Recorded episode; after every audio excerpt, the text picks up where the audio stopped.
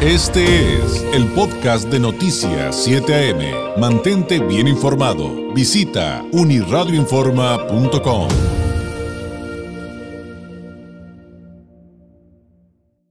Hace algunos días nos enterábamos de un recorte de agua por parte de Sila, pero ¿qué significa? ¿Cuánto es? Eh, ¿Qué comparativos eh, podrían ayudarnos a entender si esto es grave o no es grave? Eh, quien es experto en esta ah, materia y nos puede ayudar a entenderlo, me refiero al recorte de agua para Baja California en el 2022, es el doctor Alfonso Cortés Lara, investigador del Departamento de Estudios Urbanos y del Medio Ambiente de el Colegio de la Frontera Norte en Mexicali, a quien le agradecemos nos tome eh, la llamada. Doctor Cortés, ¿cómo está? Muy buenos días. ¿Qué tal, David? Muy buenos días. Al contrario, gracias eh, por invitarme y un saludo a tu audiencia. Pues eh, partamos por el principio, doctor, ¿qué le parece? Y me refiero a cuál es el anuncio de Sila respecto al recorte de agua, a cuánto asciende y cómo poder entender, cómo poder dimensionar correctamente lo que esto significa, doctor. Claro. Mira, justamente como mencionas, hace dos tres semanas se hizo el anuncio eh, por parte de la Comisión Internacional de Límites y Aguas sobre la necesidad de hacer, desafortunadamente, un recorte eh, a partir de enero del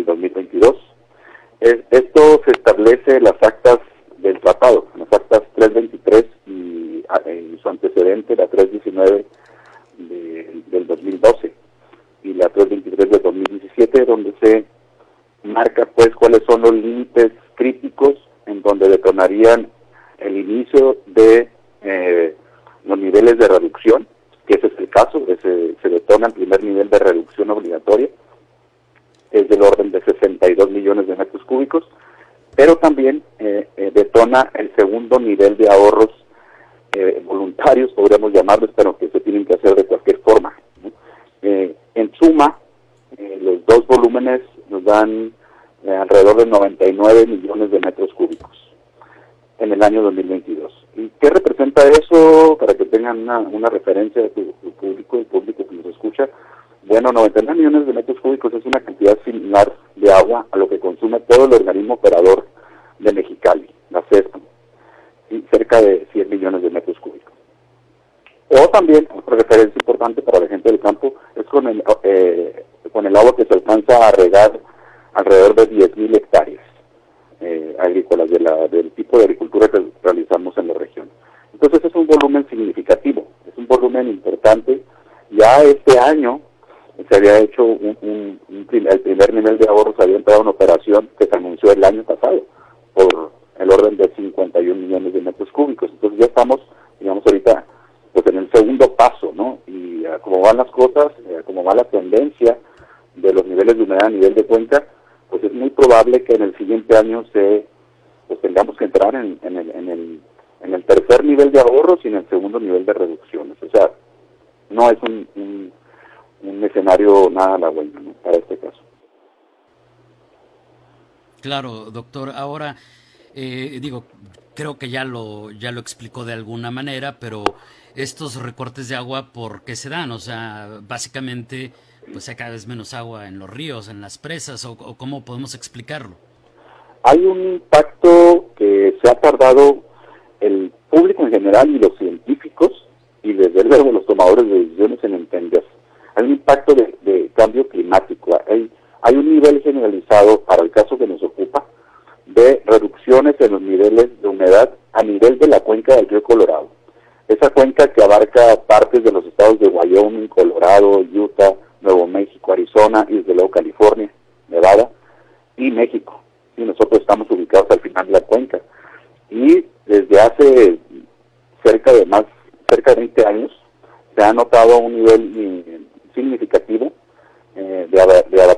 o de eh, digamos, este, acentuación de las reducciones a nivel de cuenca. ¿Por qué? Pues porque hay un menos capa de nieve. Hay que recordar que el agua que nosotros tomamos aquí en Baja California, aquí en Mexicali, en el Valle, en la ciudad y en Tijuana, porque desde aquí enviamos agua hacia la costa, proviene desde las montañas rocallosas.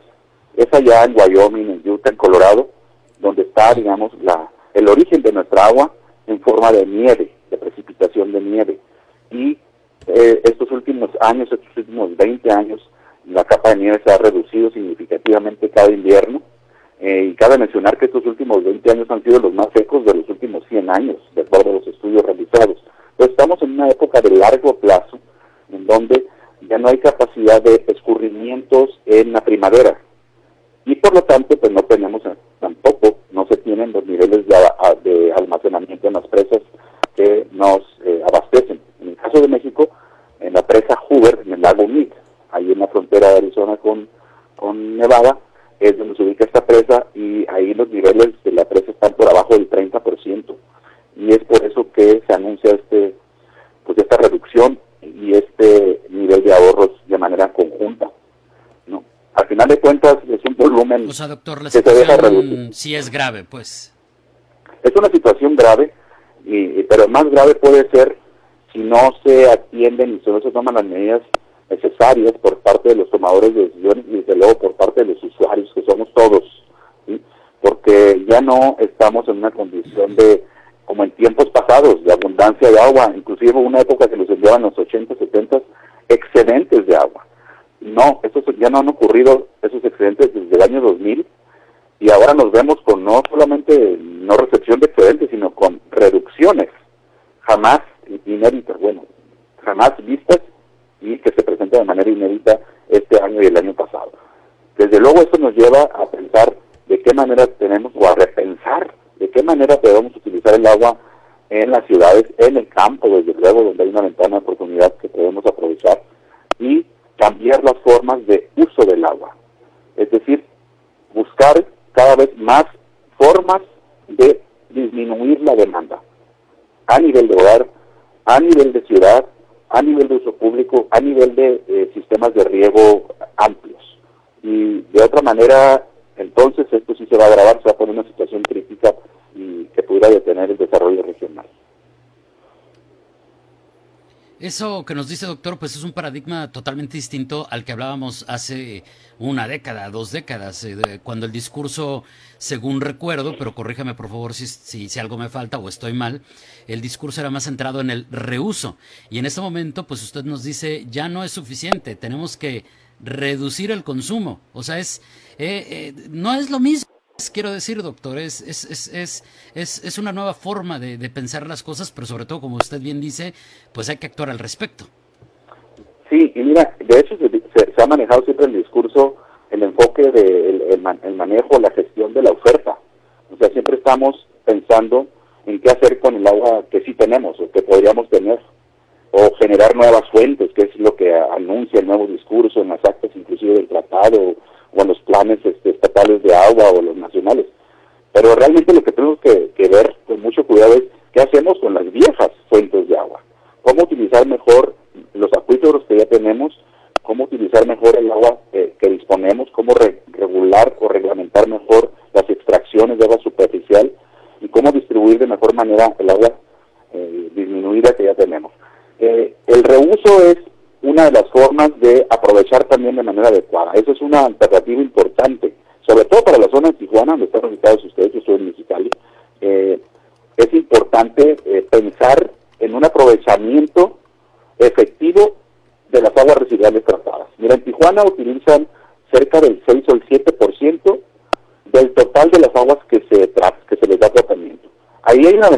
oportunidades enorme. Hay, hay que ir a ese tipo de fuentes de agua y desde luego también otras, ¿no? Este, buscar otras formas. Esto combinado con pues una mejor manera de utilizar el, agua que, disponemos. Pero el reuso desde luego sigue siendo todavía, y, desde mi punto de vista es inclusive mucho mejor que por ejemplo una planta desalinizadora que es altamente costosa, altamente consumidora de energía y altamente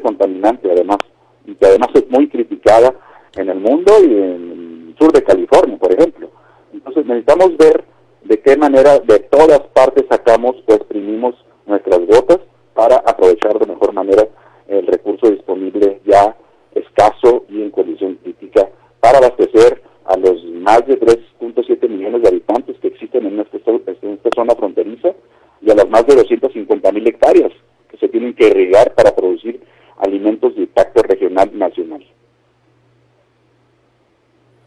Oiga, doctor, justamente en ese tema de las desaladoras, poco se habla acerca del desecho que genera desalar el agua, algo así como un salitre y que es altamente contaminante, ¿no? ¿Nos podría comentar algo brevemente respecto a ello? Sí, pues la salmuera, la, salmuera que se llama el brown en Estados salmuera, Unidos.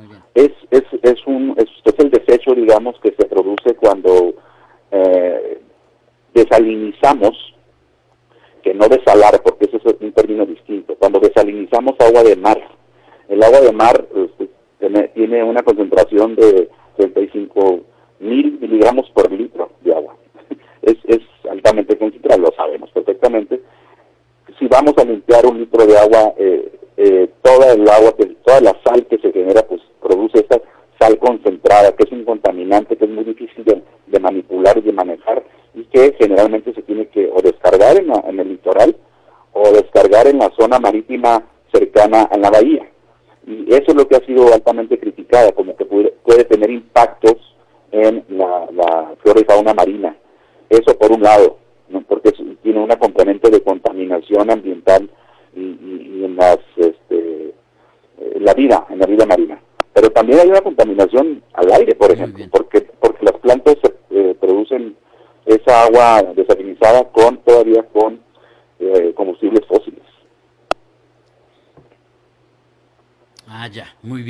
Le agradezco muchísimo esa explicación. Eh, a ver si eh, tenemos oportunidad de, ahondar en ello en alguna otra ocasión. Antes de despedirnos, doctor, porque se nos acaba el tiempo, si nos puede platicar algo acerca de la cadena de afectaciones, porque si bien el sentido común nos dice que la falta de agua nos va a afectar a todos, eh, pues tal vez habría que hablar de a quién afecta más o a quién afecta primero, doctor, o por dónde vendría ese tema. Claro, una vez que se decreta la, eh, reducción, es en México en donde entra en operación la ley de aguas nacionales y el orden de prelación, es decir, el orden de prioridad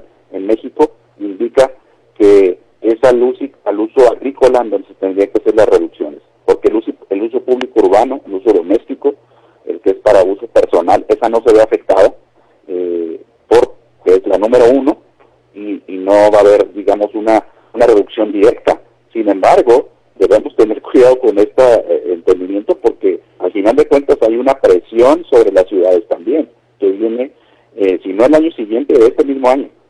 Miren, los últimos, y les digo rápidamente, los últimos cuatro o cinco años, el, agua que todavía no alcanza para Tijuana abastecer la zona urbana, se toma de la zona agrícola del Valle de Mexicali. Entonces, si va a haber una reducción en la zona agrícola del Valle de Mexicali, es muy probable que el próximo año también haya problemas para abastecimiento en la zona urbana, sin que haya habido un anuncio de reducción directas a la zona urbana. O sea, de manera indirecta les afectaría. Pues tenemos que estar ahí muy pendientes y, no tomar tan tan a la ligera esto y tampoco como, marca el manual, como dicen, ¿no? Este, ah, sí, nada más va a ser la reducción en el campo. Pues no, hay una presión que viene después para los otros usos más prioritarios. Doctor, le agradezco enormemente estas explicaciones, esto que pues es prácticamente un primer acercamiento, hay que seguir informándonos, hay que seguir educándonos sin duda en el tema del agua. Mientras tanto, pues le deseo un excelente miércoles y ojalá tengamos la oportunidad de volver a platicar muy pronto. Gracias y buenos días. Con mucho gusto, David. Hasta luego. Un saludo. Es el doctor Alfonso Cortés Lara, investigador del Departamento de Estudios Urbanos y del Medio Ambiente del COLEF en Mexicali, hablándonos sobre este recorte de agua para Baja California en el 2022, que ya lo escuchó, efectivamente es una situación alarmante. 8 de la mañana. Este fue el podcast de Noticias 7am. Mantente bien informado. Visita unirradioinforma.com.